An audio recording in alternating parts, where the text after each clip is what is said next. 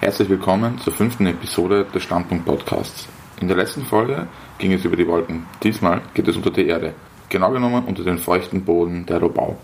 Dort soll nämlich mit dem Lobautunnel das Kernstück der Verlängerung der Schnellstraße 1, das ist eine Autobahn um Wien, verlaufen. Ihr habt das womöglich aber eh schon am Geräusch äh, im Hintergrund erkannt. Ja, es ist ein ziemlicher Kontrast zur Geräuschkulisse der letzten Folge, bei der gar nicht wenige von euch richtig erkannt haben. Es hat sich um die flugunfähigen Vögel der Herzen gehandelt, nämlich Pinguine. Genau, das klingt diesmal deutlich weniger bio. Auf jeden Fall folgt jetzt die äh, fünfte Episode. Das ist ein Interview mit Jutta Matisek von der Initiative Lobau retten, Natur statt Beton. Und ja, lasst euch nicht verwirren. Ähm, es ist äh, in der Begrüßung, äh, die nun folgt, die Rede von der vierten Folge. Es handelt sich aber eigentlich schon um die fünfte. Viel Spaß! Herzlich willkommen zur vierten Folge des Standpunkt Podcasts. Mein Name ist Arko Pire und äh, neben mir im Amerlinghaus ähm, sitzt die Jutta Mat Matischek. Matischek. Ja. Wie spricht man dich eigentlich richtig aus? Das ist mir fast ein bisschen peinlich jetzt. Äh, das braucht ja nicht peinlich sein. Ich spreche mich Matisek aus, aber eigentlich gibt es da so einen Hardcheck, also wo man das Matischek auch aussprechen kann, wie man will. Okay, passt. Ich, genau, ich hätte dich ja eigentlich vor Aufnahme fragen können, habe ich unterlassen. Eieiei. Genau, ich habe die Jutta eingeladen, weil es geht um eines der größten Infrastrukturprojekte Wiens. In Wien wird ja auch gewählt demnächst.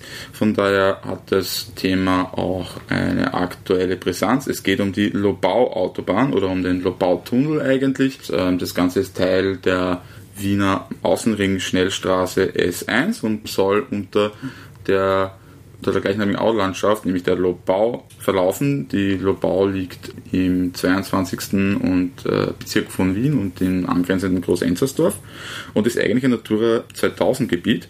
Und da würde ich sagen, steigen wir gleich mal ein. Willst du dich mal vorstellen und deine Initiativen und was deine persönliche Verbindung zu der Lobau ist und warum du das als grobes Problem siehst, was da gerade, die Planungen, die da gerade passieren und äh, diese Autobahnausbauplanungen?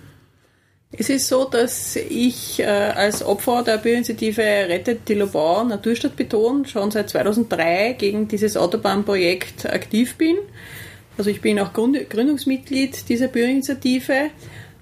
Und äh, mein persönlicher Zugang ist, dass ich in meiner Kindheit schon in dem Gebiet war. Ich war auch in Hamburg dabei und habe dadurch eine sehr enge Verbindung zu dieser ganzen Aulandschaft. Die ist mir einfach sehr wichtig.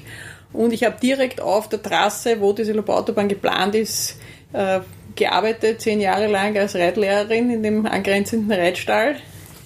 Und insofern äh, betrifft mich das wirklich ganz unmittelbar selbst, auf mehrfacher Weise.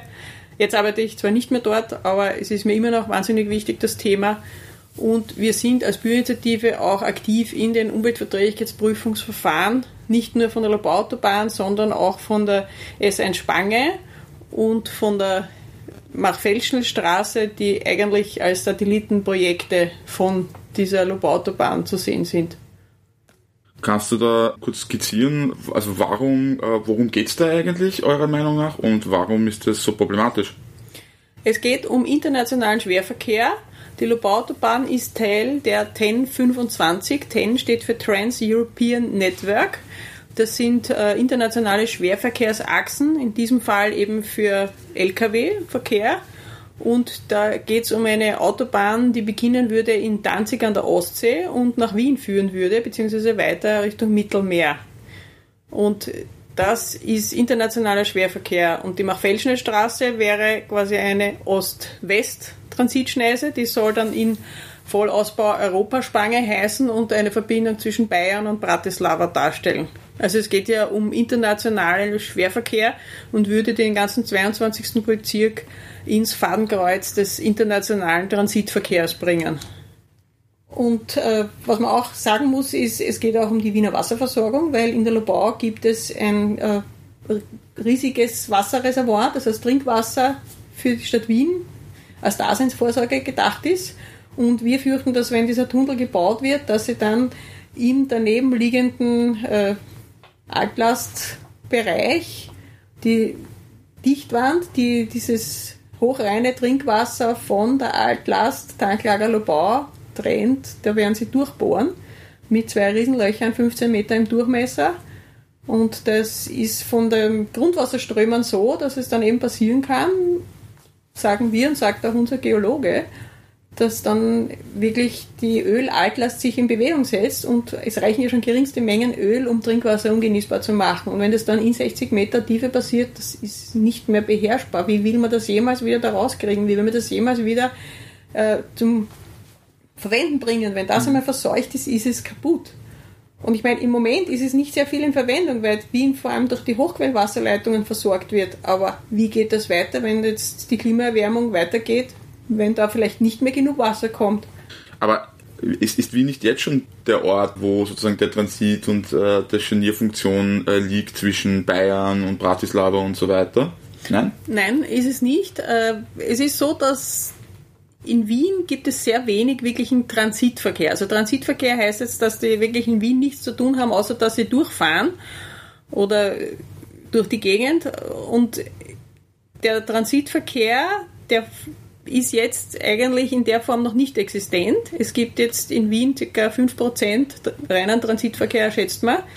Trotzdem sieht man sehr viele LKWs mit ausländischen Kennzeichen herumfahren. Ja, aber das ist zum Beispiel, ne?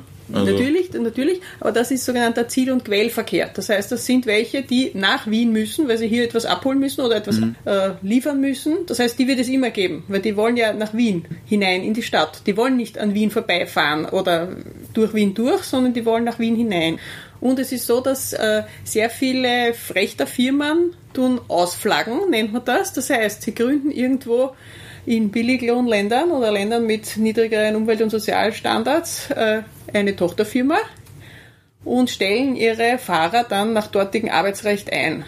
Das heißt, äh, es sind immer noch eigentlich österreichische Firmen, die hier Zeug transportieren, aber die Arbeitnehmer von denen verdienen viel weniger und haben viel schlechtere Arbeitsbedingungen in der Regel. Und die LKWs haben dann, weil es von einer ausländischen Tochterfirma ist quasi, ein ausländisches Kennzeichen. Deshalb sieht man so viele ausländische hm. LKWs herumfahren. Aber die in Wirklichkeit gar nichts mit dem Ausland zu tun haben, meinst du? Ja, genau. Ah, okay. Aber, ähm, sorry, wenn ich da jetzt nochmal so nervig bin, aber äh, sagen, äh, könnte dieser Transitverkehr nicht auf der jetzigen Infrastruktur schon stattfinden? Weil angenommen, ich will von Bayern nach Bratislava, dann fahre ich doch einfach ähm, die Westautobahn ab, fahre dann auf äh, den ersten Teil dieses Regionenrings, also die Verbindung zwischen der A2 und der A1 dann auf die A23 und dann auf die Ostautobahn und dann auf die A6 nach Bratislava. Also, weißt du, was ich meine? Also, wozu bräuchte man dann, dann eigentlich diese, diesen Lobautunnel? Gibt es da nicht auch den Plan, weil so wird es ja zumindest dargestellt und, also offiziell, aber es kann ja sein, dass das eigentlich nur eine Darstellung ist, äh, eine bessere Anbindung sozusagen des südöstlichen Wiener Raums und vor allem von Groß-Enzersdorf zu erreichen. Geht es nicht auch darum? Also, das hätte ich mir nämlich gedacht, weil eben irgendwie die Transitachsen ja schon irgendwie da sind. Oder? Naja, was soll man sagen? Meine Initiative steht auf dem Standpunkt, dass man eigentlich vor allem Transitverkehr vermeiden soll. Das heißt, es mhm. soll möglichst wenig herumgeführt werden, weil das ist schlecht fürs Klima, es ist schlecht für alles. Es macht Lärm, es macht die Straßen kaputt, es macht viel Schlechtes und eigentlich wäre es besser, wenn man die Dinge, die man hier braucht, auch hier produziert und hier verwendet und nicht quer durch Europa oder womöglich auf mhm. der ganzen Welt herumführt, um dort mit denen äh, was weiß ich, in einem Land es zu waschen, im anderen zum Schneiden, im dritten Land zu verarbeiten, im vierten Land zu verpacken. Und in Wirklichkeit ist es dann irgendein lächerliches Produkt, was hier gemacht und verkauft werden könnte. Und das hat aber schon hunderte Kilometer am Buckel. Und sowas ist einfach haarsträubend. Das heißt, Transitverkehr gehört vermieden. Und was nicht vermieden gehört, was nicht vermeidbar ist, das sollte auf die Schiene verlagert werden. Das heißt, so viel wie möglich mit der Bahn transportiert werden. Und da gibt es eben dann auch die Möglichkeit, dass man das innerhalb der Stadt an irgendwelche Orte bringt, die Güter, und von dort aus zum Beispiel gerade dieses kleinteilige Zeug wie Paketdienste und so weiter, das könnten eigentlich sehr viel Lastenräder übernehmen. Mhm. Mit einem Lastenrad kann man bis zu 200 Kilo Zeug transportieren problemlos. Mit einem elektrisch unterstützten sogar wahrscheinlich noch mehr. Also da gibt es irrsinnig viele Möglichkeiten, wie man umweltfreundlich Güter verteilen kann, vertreiben kann. Und auf die Art und Weise könnte man sehr viel Transitverkehr und Lkw-Verkehr sparen. Weil es fahren jetzt doch sehr viele LKWs herum und auch diese kleinen LKWs nur um eigentlich kleine Backerln herumzubringen, die man anders auch transportieren könnte. Und das, was du angesprochen hast mit der Verkehrsanbindung, es sollte auch diese Verkehrsanbindung, also jetzt, wenn man redet von einer besseren Verbindung zwischen über die Donau, sollte vor allem über öffentliche Verkehrsmittel passieren. Das heißt, vor allem wünschen wir uns einen Ausbau der Ostbahnbrücke auf viergleisig, die ist jetzt zweigleisig und einfach ein Nadelöhr. Dann könnte nämlich wesentlich mehr Schnellbahnen fahren zwischen Simmering und Bratislava in weiterer Folge. Mhm. Das heißt, da könnte man eigentlich irrsinnig viel über diese Bahnlinie abwickeln, beziehungsweise die U2 ist ja auch da gebaut worden und sollte mehr benutzt werden. Dann könnte man sich auch sehr viele Fahrten sparen. Jetzt kommen die Leute ja auch auf die andere Seite rüber. Und eigentlich ist es gar keine gute Idee, dass jeder, weiß ich, wie lange herumfahren muss jeden Tag. Warum? Das ist keine Lebensqualität. Das wäre wesentlich gescheiter, wenn man eine Stadt so plant, von vornherein, dass es eine Stadt der kurzen Wege ist. Das heißt, im Idealfall sollte man einen Stadtteil so planen, dass alles innerhalb von Fußdistanz ist, dass jeder quasi von seinem Wohnort aus zu Fuß in die Arbeit gehen kann, zu Fuß zum Geschäft gehen kann, zum Arzt gehen kann, zur Schule gehen kann. Das heißt, all diese Wege des täglichen Bedarfs quasi mit zu Fuß bzw. mit dem Fahrrad erledigen könnte. Und darüber hinaus, was man braucht, sollte man mit öffentlichen Verkehrsmitteln erledigen können. Okay, Dass man einfach wirklich nur mehr ganz wenig mit einem Auto machen muss, wenn man zum Beispiel, was weiß ich, hm. irgendwelche wirklich riesigen Trümmer transportieren muss, was gar nicht anders geht. Okay, da sehe ich es ein. Aber sonst okay, schon klar, aber ähm, viel mehr möglich eigentlich ich. Ich verstehe, ich verstehe schon, was du meinst. Ich, meine, ich wollte, das wollte ich eigentlich dann nachstellen, aber das kann ich jetzt irgendwie schon im Anschluss äh, daran eigentlich so machen, ist eigentlich besser. Nämlich was sagt, was sagt ihr dann aber eigentlich konkret äh, irgendwelchen Leuten, die sich jeden Tag auf der A23 stauen? Weil diese Dinge, die du jetzt ansprichst, statt der kurzen Wege, also sozusagen raumplanerische Interventionen und raumplanerische Festlegungen, das dauert ja, wenn man sich ehrlich ist, Siedlungsstruktur verändert sich in Jahrzehnten. Was sagst du der Person, die jetzt noch vielleicht 15 Jahre arbeitet und dann hoffentlich äh, glücklich in Pension geht? Was sagst du der Person, die sich dann jeden Tag äh, auf immer ärgeren Staus und auf der A23 befindet? Weil, sagen, ich gebe dir ja recht und ich glaube, viele Leute würden dir recht geben, aber ist das Problem nicht irgendwie, dass man für diese Leute, die da jetzt gerade wirklich genau jetzt betroffen sind und für die es keinen Sinn macht, ein Jahrzehnt zu warten, was sagt man denen? Also wirklich, es ist so, dass in Österreich äh, die, das Autobesetzungsgrad ist bei 1,2, glaube ich. Also wirklich, die meisten Autos sitzt nur einer drinnen. Ja? Und die meisten Leute haben wirklich nicht mehr als ihr Handtaschel zu transportieren oder vielleicht einen Laptop. Also die paar wenigen, die echt jetzt Handwerker sind und ihre halbe der Werkstätte im Auto mitführen müssen, sind sehr wenige und für die wäre genug Platz, wenn die anderen wirklich öffentlich fahren würden. Und das sollten sie tun. Und da sollte man ihnen Möglichkeiten geben. Und ich glaube, dass eine S80-Linie, äh, wenn die gut ausgebaut du, wäre, die S80 ist? die S80 ist genau die, die auf der Ostbahn fährt. Das mhm. ist nämlich genau parallel zur Südosttangente. Also eine, eine Schnellbahn parallel zur Südosttangente, genau. zu einer Autobahn. Zu ja, und die wäre einfach der, die ideale Entlastung für die Südosttangente, weil da könnte man wirklich, wenn da in einem Viertelstundentakt die Züge fahren würden, würden da viel mehr Leute umsteigen. Und jetzt ist es aber so, dass das einmal in der Stunde fahrt, okay. vielleicht zweimal, aber das ist lächerlich wenig. Früher hat es schon mal einen 20-Minuten-Tag gegeben, der wurde dann verlängert auf 30 Minuten, dann wurde der überhaupt unregelmäßig gemacht und dann nur mehr einmal in der Stunde.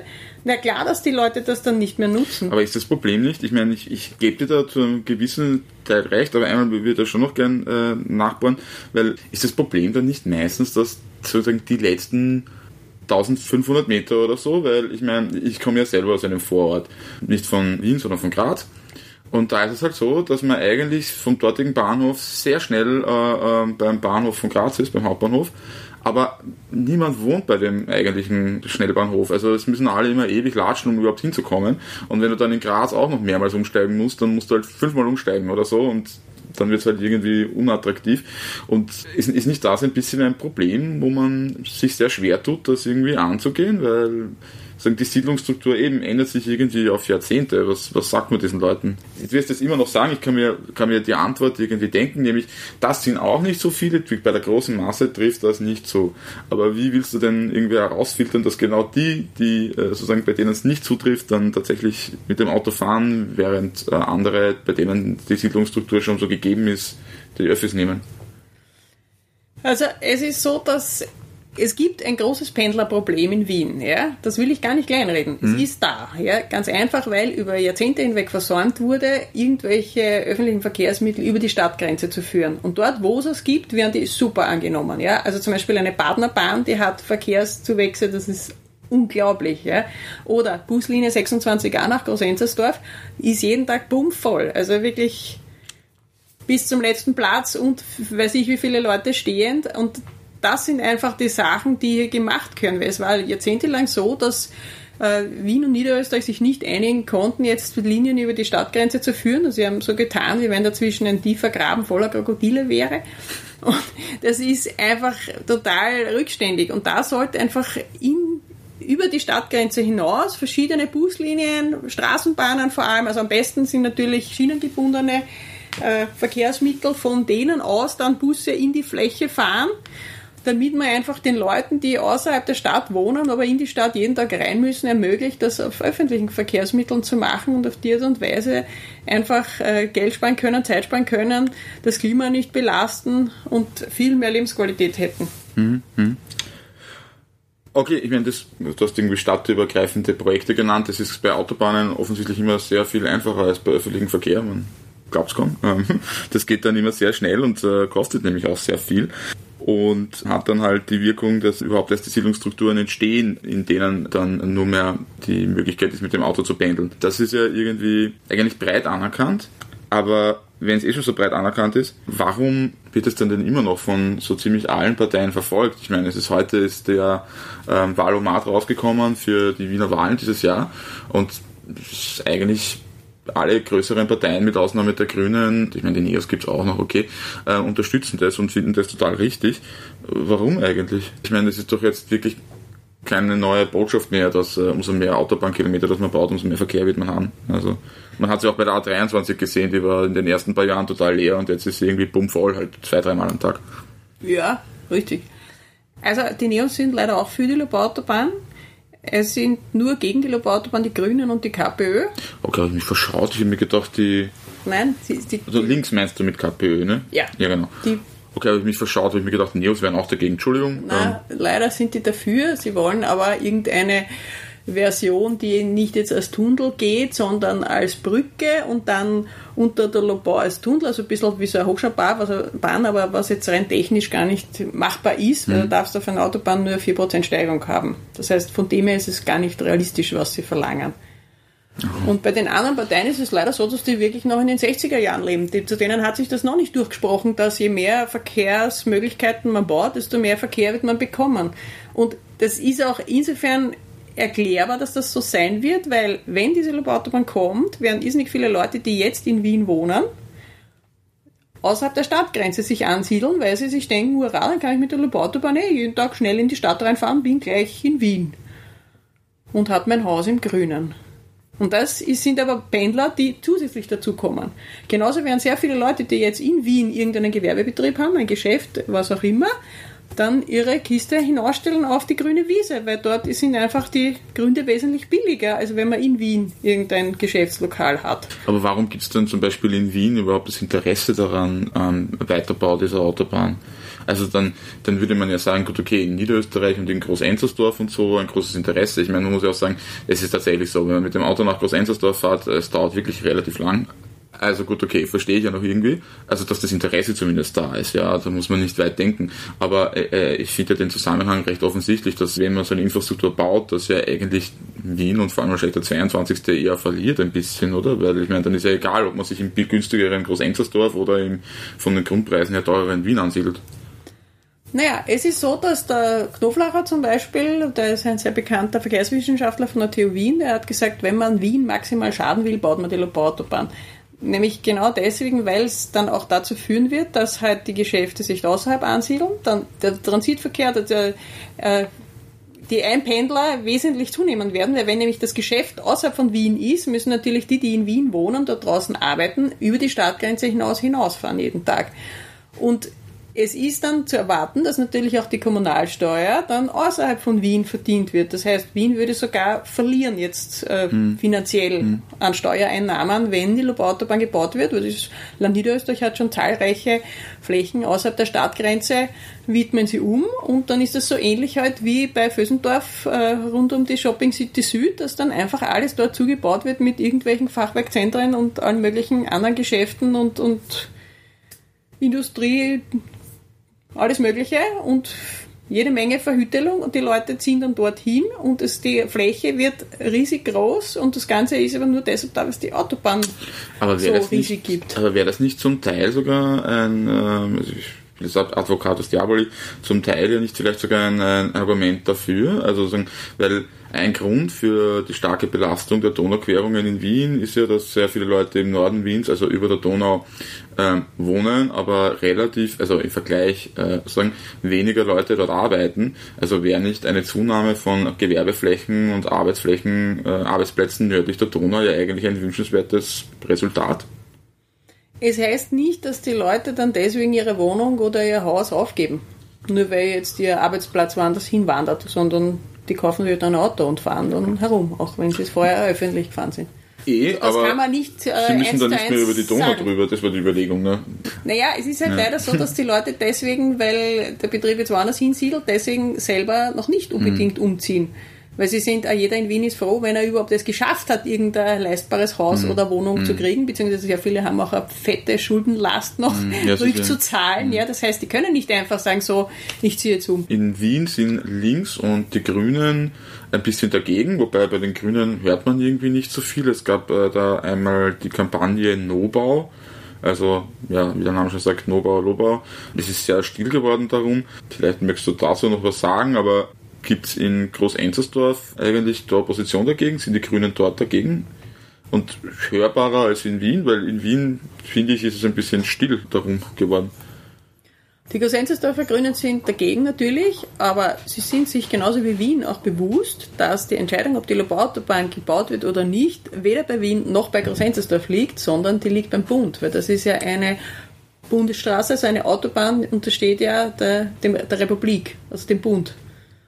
Das heißt, in Wirklichkeit entscheidet da das BMWIT und die ASFINAG, also das Verkehrsministerium, wo jetzt lustigerweise eine Grüne als Vorsitzende ja, ist. Ja, das ist eine Superministerin. Ja, so genau. Sie, ich, und ne? das ist Frau Leonore Gewessler. Ganz spannend, weil da ist einfach die Situation, dass Wien und Niederösterreich, also Wien und äh, Groß-Enzersdorf in dem Fall überhaupt nichts zu sagen haben. Sie haben zwar Parteistellung als Gemeinden, ja, aber die Entscheidung, ob gebaut wird oder nicht, liegt nicht bei ihnen, sondern es ist einfach, es gibt das Bundesstraßengesetz, Anhang 2, und dort stehen alle Projekte, die der Bund plant, drinnen. Die können aber auch genauso mit einfacher Mehrheit im Parlament wieder hinausgestrichen werden. Aber lassen uns da die Grünen nicht ein bisschen zu sehr, also schont man da die Partei, die Grünen nicht ein bisschen zu sehr? Weil ich meine, wenn ich mir überlege, es gibt ja einen Grund, warum auf der Westbahn der Bundesbahnen so viel mehr Leute unterwegs sind wie auf der Südbahn. Nämlich auf der Südbahn hat man ziemlich lange einen Tunnel, den man seit dem 19. Jahrhundert bauen wollte, nicht gebaut, nämlich den Semmering-Basistunnel den wollten eigentlich sowohl der Bund wie auch die ÖBB bauen, aber das Land Niederösterreich aus welchen Gründen auch immer nicht. Und die haben es tatsächlich geschafft, das drei Jahrzehnte zu verzögern. Wie schafft es das Land Niederösterreich, eine Bahnstrecke, für die da auch der Bund zuständig ist, drei Jahre zu verzögern, während ähm, in Wien alle irgendwie die Beine strecken? Ja.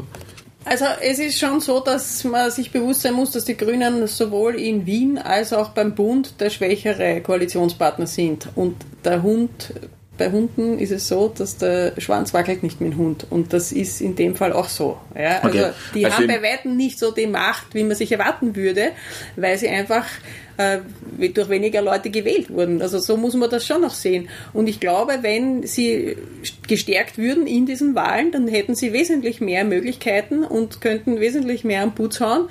Aber so wie es jetzt ist, sind sie halt immer der kleinere Koalitionspartner, die halt äh, irrsinnig schwer es haben, mhm. in Wirklichkeit mit ihren Projekten und in dem, was sie wollen, durchzukommen. Und zur Nur-Bau-Kampagne, es ist so, dass die Grünen jetzt sich nicht nur beschränken auf die Lobau-Autobahn, sondern das ganze Klimathema größer angehen wollten. Und deshalb äh, das jetzt für sie in den Hintergrund gerückt ist und sie mehr einfach zu generell Klimaschutz in der Stadt machen. Dazu kann man stehen, wie man will, aber. Ja, also so Radwege auf der Praterstraße zum Beispiel. Nicht nur das, diese Pop-up-Radwege, aber auch diverseste, was weiß ich, äh, Besprenkelungsbrunnen äh, und alles Mögliche haben sie da gemacht oder dieses Becken beim Gürtel und so weiter und halt auch Begegnungszonen, neue, alles Mögliche. Also sie versuchen schon noch mehr Projekte zu machen. Und aber, die haben jetzt nicht mehr so die Lobautobahn im mhm. Mittelpunkt. Aber kann es nicht auch daran liegen, ein bisschen, also ich habe von einem Bekannten die Argumentation gehört, naja, bei der Lobau-Autobahn, da können sie dagegen sein, aber vor Ort gewinnen sie in Wirklichkeit gar nicht so viele Menschen, während ähm, sozusagen die eigene Klientel, die eher in den äh, Innenbezirken wohnt, so ein Gürtelpool vielleicht cool findet und Fahrradwege und so. Also mehr oder weniger äh, die Überlegung die war, dass im 22. Bezirk und in Groß-Enzersdorf selber eigentlich Mehrheiten für diese Autobahn sind. Während in den Innenbezirken die Leute halt von einer verhinderten Autobahn weniger haben wie von einem Radweg. Ich bin jetzt kein Meinungsforscher, insofern kann ich das nicht beantworten, ehrlich gesagt. Ich hm. weiß es nicht. Ja. Tatsache ist aber, dass die Grünen im Koalitionspapier drinnen stehen haben, nämlich in dem zwischen Rot und Grün in Wien, mhm. für eine sechste Donauquerung, aber mit einer alternativen Prüfung vorher. Jetzt ist es so, dass es diese alternativen Prüfung gegeben hat, nämlich dass die TU Wien hat eine Studie mhm. erstellt, eine mhm. relativ kleine, weil nicht viel Geld dafür ausgegeben wurde. Und die hat eindeutig festgestellt, dass diese Studie das diese Autobahn in der Form überhaupt nicht sinnvoll ist, sondern es wesentlich sinnvoller wäre, wenn man ein Maßnahmenpaket bestehend aus Parkraumbewirtschaftung, äh, Öffi-Ausbau äh, und Radwegausbau machen würde. Also wenn man viel mehr in die Richtung gehen würde, würde man wesentlich mehr für die Stadt tun können. Und die, der rote Teil der Stadtregierung, denen hat es überhaupt nicht gepasst. Na, die hatten auch ihre eigene Studie. Nein, die haben nicht einmal eine Studie gemacht, sondern sie haben ein paar von ihren eigenen Experten, die von ihnen bezahlt werden, mhm. äh, gesagt, so, ihr schreibt uns jetzt ein Papier und das haben die gemacht und in dem Papier steht drin, ein Laborautobahn muss her. okay, gut. Ja, weißt du, das ist eine Pattstellung mhm. und äh, in Wirklichkeit ist so, dass egal wie die da herumtun, es wird in der Umweltverträglichkeitsprüfung nicht berücksichtigt. Auch diese Studie, die die TU Wien gemacht hat, ist in der Umweltverträglichkeitsprüfung und auch in, dem, in der zweiten Instanz beim Bundesverwaltungsgericht nicht berücksichtigt worden, sondern die ASFINAG geht mit ihren Prognosen immer noch von einem Bestand 2005 aus. 2005 hat es aber noch nicht gegeben, Parkraumbewirtschaftung, wie es jetzt gibt, hat es hm. noch nicht gegeben, eine U2 über die Donau.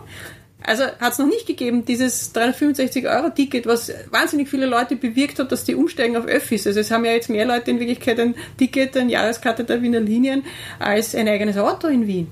Also diese Veränderungen werden alle nicht berücksichtigt in den Planungen für eine Lobautobahn. Die wird mit 2005 als Bestand gerechnet und von dort aus geht die ASFINAG aus von völlig utopischen Zahlen, äh, wie es dann weitergehen wird, was sie dann erreichen wird mit einer Lobautobahn. Und was jetzt eine Stadt Wien äh, will oder nicht will, es wird da überhaupt nicht berücksichtigt eigentlich. Okay.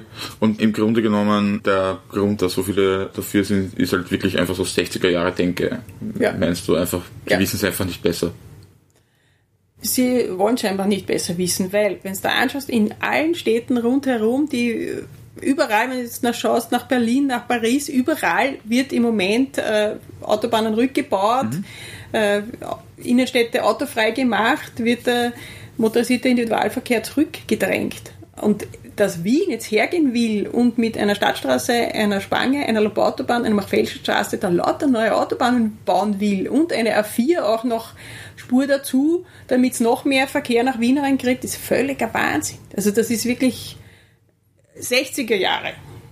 Und es kommt mir sehr ähnlich vor, wie, man es hört aus Tirol, wo sich die Bürgermeister gestritten haben, wer die Autobahn bekommt, weil sie alle glaubt haben, wenn die Autobahn kommt, dann wird bei ihnen der Segen ausbrechen und, und was weiß ich, alle Probleme werden gelöst. Und jetzt ist es so, dass in Wirklichkeit alle die Autobahn loswerden wollen, weil nämlich die Gemeinde, die die Autobahn dann bekommen haben, dort ist der Verkehr explodiert und die Wirtschaftsleistung total zurückgegangen, weil dort will keiner mehr hinfahren. Das ist touristisch völlig uninteressant. Keiner will bei einer Autobahn Urlaub machen. Und auch das, was jetzt die Autobahn erzeugt, nämlich, dass dann eine Verhütelung hast, wie eben südlich von Wien, mit lauter diesen fetten Industrieklötzen, die dann herumstehen und, und Fachwerkzentren. Deshalb fährt keiner nach Wien, um sich das anzuschauen. Also man macht mhm. damit quasi die, den Grund, warum Leute nach Wien fahren, kaputt, weil das interessiert ja, ja. Keinen. Man sieht sie auch gleich auf dem Weg nach Groß-Enzersdorf. Ich glaube, Machland Center äh, nennt sich. Das Machfeld Center. Ah, ja. Machfeld Center, so heißt es ja. ja, genau. Mhm. Ähm, eine architektonische Schönheit. Ein ähm, riesiger Klotz an der Stadtgrenze, der genau das ist, nämlich so ein Kasten wird gebaut, weil sie damit rechnen, über die Lobautobahn dann viel mhm. Kunden zu kriegen. Und es hat sofort mit einem Handstreich bewirkt, dass innerhalb des Ortskerns von Großenzersdorf die ganzen kleinen Geschäfte, die es dort seit Generationen gegeben hat, sterben der Reihe nach. Können mhm. sperren die zu. Das ist der sogenannte Donut-Effekt. So. Ja, genau. Also im Inneren des Stadtkernes mhm. alles abstirbt und außerhalb von der Stadt riesige Fachwerkzentren irgendwie herumstehen mit natürlich riesigen Parkflächen rundherum, Flächenversiegelung bis zum Umfallen. Ja, damit man halt Stadt. bequem einkaufen kann mit dem Auto, nicht? Ja, aber es ist einfach so, dass Österreich hat europaweit die, ich weiß nicht, es sind sogar die meisten oder zweitmeisten äh, größte Verkaufsfläche pro Kopf. Das heißt, die Leute haben nur eine bestimmte Menge Geld in ihrem Geldbörsel und wenn sie sich jetzt einbilden, sie wollen in das größere Geschäft gehen, dann gehen sie nicht mehr ins Kleine. Ja, die kannibalisieren sich gegenseitig. Natürlich, ich glaube, du ja, willst sagen, so, genau. dass sozusagen ja. ähm, da jetzt nicht neue Geschäfte on top kommen, sondern dass die neuen Geschäfte die alten ersetzen. Ne? Ja, und das hat aber fatale Auswirkungen, weil nämlich es ja so ist, dass die Leute, die in diesen Geschäften arbeiten, also die, die jetzt im innerstädtischen Bereich sind oder eben im Ortskern von Grosenzersdorf, das waren normale 40 Stunden Angestellte. Und die, die jetzt in solchen Fachwerkszentren sind, sind sehr oft dann prekäre Beschäftigungsverhältnisse, also die haben schlechtere Bedingungen eigentlich.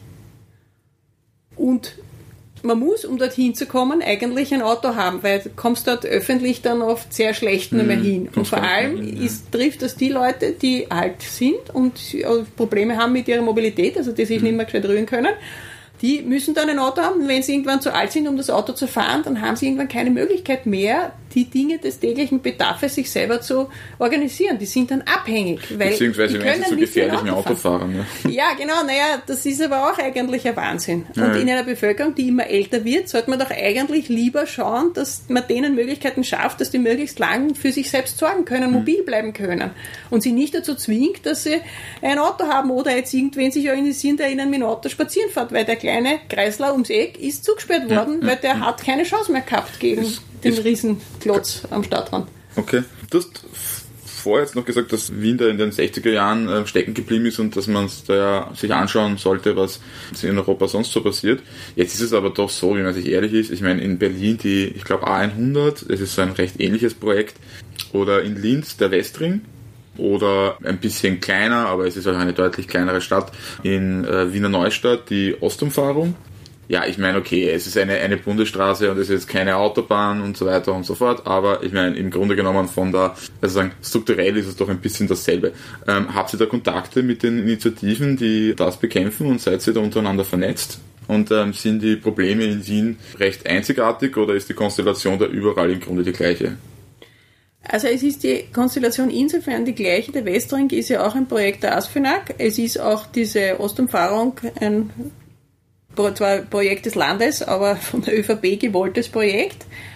Und äh, in Oberösterreich der Westring, da ist die Hölle. Also das ist wirklich so verrückt, was sie dadurch an Verkehrswahnsinn erzeugen, wenn sie den bauen und dann wollen sie auch noch in die, bis in die Stadt rein eine fette Autobahn bauen zum Bahnhof hin. Also so viele Spuren, die sie da zusätzlich bauen würden, dass dieses Ort wird in Verkehr ertrinken.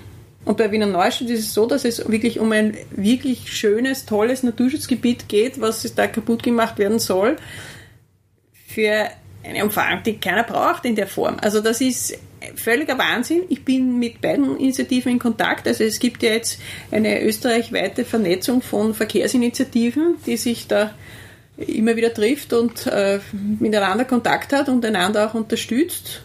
Also wir arbeiten schon zusammen, aber es ist natürlich so, dass jeder halt vor allem mit seinem eigenen Projekt beschäftigt ist, gegen das er kämpft, weil das einfach wahnsinnig viel Arbeit ist. Und gerade diese Projekte bei dieser Ostumfahrung, da ist erst jetzt in der Anfang äh, September gibt es die Umweltverträglichkeitsprüfung in erster, erster Instanz. Und beim, beim Westring ist es so, dass der eine Teil wird schon gebaut und beim anderen äh, sind die Planungen im vollen Gange. Also da müsste man zumindest versuchen, dass man den zweiten Teil noch verhindern kann, weil es ist einfach fürchterlich. Und das ist schon so, dass da vor allem die ÖVP großes Interesse dann hat, Autobahnen zu bauen. Und äh, mhm. das in ganz Österreich. Also dann ist es ja offenbar so, dass man, dass die ÖVP in Niederösterreich also ja, egal ob Bundeskompetenz, Landeskompetenz, whatever, die ähm, setzen halt irgendwie alles durch aber auf was sollte denn eigentlich der Widerstand dagegen setzen? Weil, sozusagen, äh, wenn ich das richtig verstehe, ihr macht vor allem, also deine, eure NGO äh, macht da vor allem, bringt euch ein in Umweltverträglichkeitsprüfungen und macht sozusagen so fachliche NGO-juristische Arbeit. Hast du den Eindruck, dass das sozusagen für sich genommen ausreicht? Eigentlich nicht, du äh, schüttest gerade den Kopf, aber reicht Wählen denn eigentlich noch aus? Also, worauf ich hinaus will, kann man das irgendwie durch Wahlen und durch juristische Arbeit Arbeit stoppen? Nein, oder? Also, wie soll man sagen, das muss man schon trennen. Ich glaube, dass man bei Wählen wirklich grundsätzliche Entscheidungen äh, bewirken kann. Deshalb würde ich wirklich jeden bitten, zur Wahl zu gehen und sich wirklich gut zu überlegen, was man wählt. Ja. Gerade bei den Sachen ist das echt entscheidend. Gerade in Wien ist das jetzt super entscheidend, äh, wer jetzt an die Macht kommt. Aber grundsätzlich ist es so, dass man mit diesen Umweltverträglichkeitsprüfungen äh, schon einiges erreicht. Man kann auch zumindest Verbesserungen erreichen, aber es ist doch ein Genehmigungsverfahren. Das heißt, es sind die Rechte der Bürgerinitiativen da dermaßen schlecht gestellt, dass man als Bürgerinitiative da sehr wenig Chancen hat. Und sogar die Umweltorganisationen, die ein bisschen mehr Rechte haben, haben auch kaum eine Chance, da irgendwas zu verhindern, weil einfach die Gesetzeslage so ist, dass zentrale Themen wie Klimaschutz oder wie Bodenschutz nicht wirklich berücksichtigt werden. Sondern da wird immer davon ausgegangen, ja, wenn man hier quasi mehr Treibhausgase ausblasst, dann muss man es halt irgendwo anders einsparen. Also es gibt da keinen genauen Plan, wie das stattdessen kompensiert werden soll, sondern sie gehen einfach davon aus, ja, hier wird es halt steigen, wird es halt woanders muss halt woanders sinken. Aber wo das passieren soll, wie es passieren soll, das interessiert nicht mehr, weil es wird nur dieses einzelne eigene Projekt quasi in der Form, wie es eingereicht wurde, angeschaut und sonst rundherum gar nicht. Und mhm. gerade bei Boden ist es so, dass einem dann beinahe gesagt wird, wenn man da irgendwas sagt gegen diese riesigen Versiegelungen, die durch Autobahnen passieren würden, da wird drauf gesagt, ja, da kommen halt die Lebensmittel von woanders her. Und das ist völliger Wahnsinn. Also wenn man sich anschaut, wie viel Boden in Österreich zerstört wird, Österreich ist da europaweit der Bodenzerstörungsweltmeister, kann man mhm. sagen. Und Wäre da nicht ein unverhoffter sozusagen der Partner in einer Koalition gegen solche Projekte die Landwirtschaft, die Bauern, die ja eigentlich ja als soziale Gruppe, so als Fraktion der Bevölkerung ja jetzt nicht unbedingt bekannt sind für progressive Forderungen und schon gar nicht für Umweltschutz, aber hätten die nicht auch was zu verlieren mit zunehmender Bodenversiegelung oder ist das denen eher wurscht? Die Bauern haben in Wirklichkeit alles zu verlieren. Aber es ist halt so, dass in Österreich gibt's, ist die Gesetzeslage so, dass für eine Autobahn darf enteignet werden. Das heißt, wenn die eine Autobahn genau an der Stelle bauen wollen, wo ein Bauer halt sein Feld hat, seinen Betrieb hat, dann wird einfach der enteignet. Und der hat genau null zu sagen. Also wir haben bei den Umweltverträglichkeitsprüfungen auch Bauern gehabt, die echt in weiß ich wie viel der Generation auf einem Land sich anstrengen, dass der Humus besser wird, die sich anstrengen, die Pflanzen, die Bäume bauen und alles Mögliche und die echt dort zum Weinen anfangen, weil sie keine Chance haben, gegen irgendwelche Projekte was zu machen und das, was äh, wie sie betroffen werden, das wird einfach in keinster Weise berücksichtigt. Das ist einfach der Asfinag völlig wurscht. Also das ist echt schockierend, das mit ansehen zu müssen. Aber gibt es da dann auch Kontakte? Also ich meine, weil ich meine, man hat ja schon ein bisschen den Eindruck, dass so ähm, solche Auseinandersetzungen um den Schutz von ähm, sozusagen Böden und den Schutz von Wäldern und so weiter und so fort, dass das eher so eine Geschichte ist, die von Menschen betrieben wird, die jetzt der Landwirtschaft nicht sonderlich nahe stehen und die eigentlich eher selber im urbanen Kontext wohnen. Also es ist so, dass wir schon in Kontakt stehen mit vielen Landwirten und Bauern, aber dass die halt einfach sehr wenig Möglichkeiten haben, weil es, man muss sich schon überlegen, in welcher Situation sind die Bauern in Österreich. Es hören im Moment so viele Bauern auf, das ist ein Wahnsinn, einfach weil es sich überhaupt nicht mehr auszahlt. Sie hakeln wie die Blöden. Die meisten sind eigentlich Nebenserwerbsbauern, weil sie nicht mehr genug verdienen können mit ihrer Arbeit, weil die Preise für landwirtschaftliche Produkte so niedrig sind, gehalten werden, muss man sagen, von verschiedenen Genossenschaften, äh, die man erkennt, Lagerhaus und so weiter. Also die, da hat das... Die Reifeisenkrake. Ja, die, die, ist schon so, dass die. Oh, sind schon wieder bei der ÖVP Niederösterreich. Sie tauchen ja in einer Tour auf in fast jeder Frage. Das ist ja ein Witz. naja, und da ist dann oft so, dass die Bauern einfach fast keine Chance haben. Dann stehen sie natürlich in der Früh im Stall, müssen sich um ihre Tiere kümmern, müssen sich um ihre Äcker kümmern. Das heißt, wann sollten die jetzt diese viele Arbeit, die mit einer Bioinitiative und mit äh, Widerstand zu tun hat, machen. Die, okay, aber du meinst, sie sind ansprechbar, meinst du zumindest für sie das Thema? Sie sind zum Teil ansprechbar, weil äh, viele dann auch einfach gesagt kriegen, äh, von ihrem einzigen Abnehmer äh, ihrer Produkte, ja, wenn du nicht da mitspielst, dann nehmen wir deine Produkte nicht mehr ab und dann stehen sie da. Also die haben schon auch ein Problem und Viele sind leider auch ein bisschen obrigkeitshörig noch und die ÖVP verspricht ihnen das Blaue vom Himmel herunter, was ihnen helfen wird mit dem Bauernbund und so weiter. Und in Wirklichkeit passiert in der ÖVP doch nur das, was eine industriellen Vereinigung will hm. und eine Wirtschaftskammer will. Das heißt, die Bauern haben als Gruppe eigentlich kaum mehr irgendeine Bedeutung. Das ist ein Trauerspiel. Da gibt es zwar eine Folklore rundherum, wo dann die ÖVP vor den Wahlen immer ein Spektakel macht, aber eigentlich wirklich um die Interessen der Bauern kümmern sie sich viel zu wenig, weil sonst würden sie auch nicht sein für solche Handelsabkommen wie Mercosur, wo klar ist, dass das unserer Landwirtschaft extrem schaden wird, genauso natürlich wie den hm. landwirtschaftlichen Arbeitern und, und Indigenern, die in Südamerika betroffen sind. Also Voll. das sind solche Sachen, die die Hölle sind und die natürlich auch den Transitverkehr dann noch mehr mhm. anheizen mhm. würden, wenn solche Freihandelsabkommen kommen. Ist Lustig, dass du das erwähnst, weil gerade in Niederösterreich hatte jetzt vor ein paar Tagen ist ja die Nacht gekommen, dass eine der beiden österreichischen Zuckerfabriken schließt. Ne? Mhm. Ich meine, ich habe nichts gegen Zucker aus Südamerika, ich befürchte nur, dass weder die Arbeiter in Brasilien äh, und die Arbeiterinnen dort noch äh, die Konsumentinnen in Europa davon profitieren, weil der halbe Cent, den der Zucker dann irgendwie ausmacht im Schokoriegel, ist wahrscheinlich auch egal. Dann bleibt mir nur mehr über zu fragen, was denn eure kommenden Aktivitäten sein werden und äh, wie man euch unterstützen kann.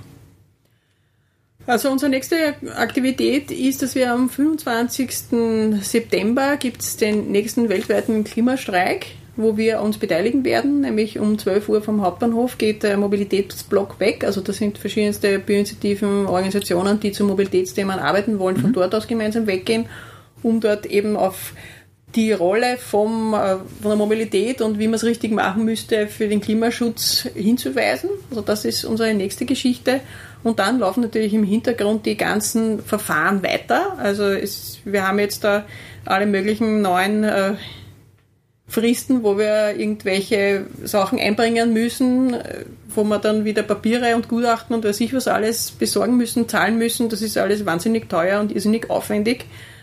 Und das müssen wir machen. Und gleichzeitig ist es aber einfach notwendig, dass man sich auf die Straße stellt mit einem Infostand und überhaupt Leuten einmal erst erzählt, worum geht es überhaupt. Weil ich habe die Erfahrung gemacht, dass ein Drittel der Leute, mit denen man in Wien spricht, haben keine Ahnung von der Lobautobahn, haben noch nie was davon gehört. Obwohl dieses Projekt schon so lange läuft, ist das viel zu wenig bekannt und sie wissen auch nicht, dass sie selber betroffen sein werden. Nämlich, es wird ja der Verkehr durch eine Lobautobahn nicht nur im 22. Bezirk mehr werden, sondern in ganz Wien. Weil natürlich die Leute, die sich ein Auto anschaffen, wegen der Lobautobahn, weil sie dann glauben, sie kommen mit der Lobautobahn irgendwo schneller hin, die werden das auch bei ihren sonstigen Wegen verwenden. Das heißt, sie werden dann überall mit dem Auto herumfahren und dann auch nicht wissen, wo sie die Kiste abstellen sollen. Also das wird auch die Parkplatzproblematik mhm. noch mehr vermehren natürlich, wenn mehr Autos da sind, die irgendwo hin wollen.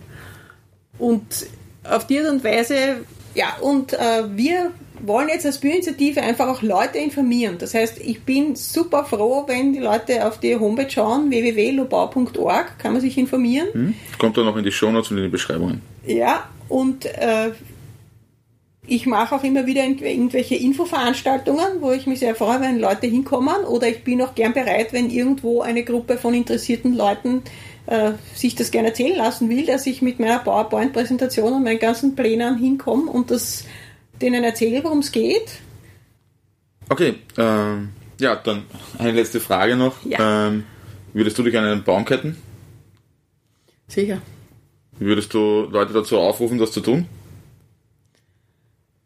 Äh, der Aufruf zu illegalen Taten ist in Österreich illegal, deshalb werde ich mich jetzt nicht äh, dazu hinreißen lassen, dazu aufzurufen. Äh, ich meine, dass die Leute selber entscheiden werden, was für sie und für ihre Zukunft und für die Zukunft kommender Generationen das Richtige ist.